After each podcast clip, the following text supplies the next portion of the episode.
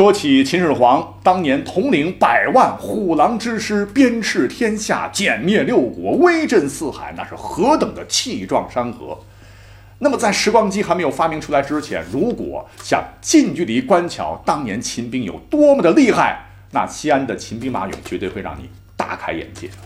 可能是兵马俑制作的太精细了，太栩栩如生了哈，也引得众人都不禁猜测，兵马俑会不会是真的把一个大活人儿，哎，裹上布，再用泥封住，整个放到窑炉里高温烧制，最后涂上颜色，放到陵墓里去的呢？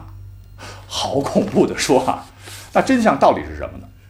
秦统一六国，伤亡者不可计数。再加上秦朝建立以后呢，又是修长城、修骊山陵寝，又是出兵抗击匈奴、远征百越，都需要大量的青壮劳动力。而帝国人口严重下降，嬴政没有滥杀的道理。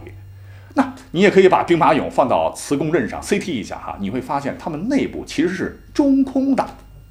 讲到这儿，可能有些人呢还是不死心啊，打破砂锅问到底，把人裹上泥啊，放到上千度的窑炉里去烧制，人已经都烧成灰了，几千年了，放的时间长了，骨灰和泥土混在一起，当然是空的了嘛。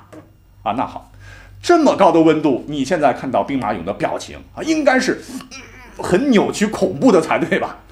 那专家呢，还专门去化验一下兵马俑里面的成分，也没有发现里边有人体组织存在的迹象啊，所以兵马俑是真人烧制的，扯得太远了。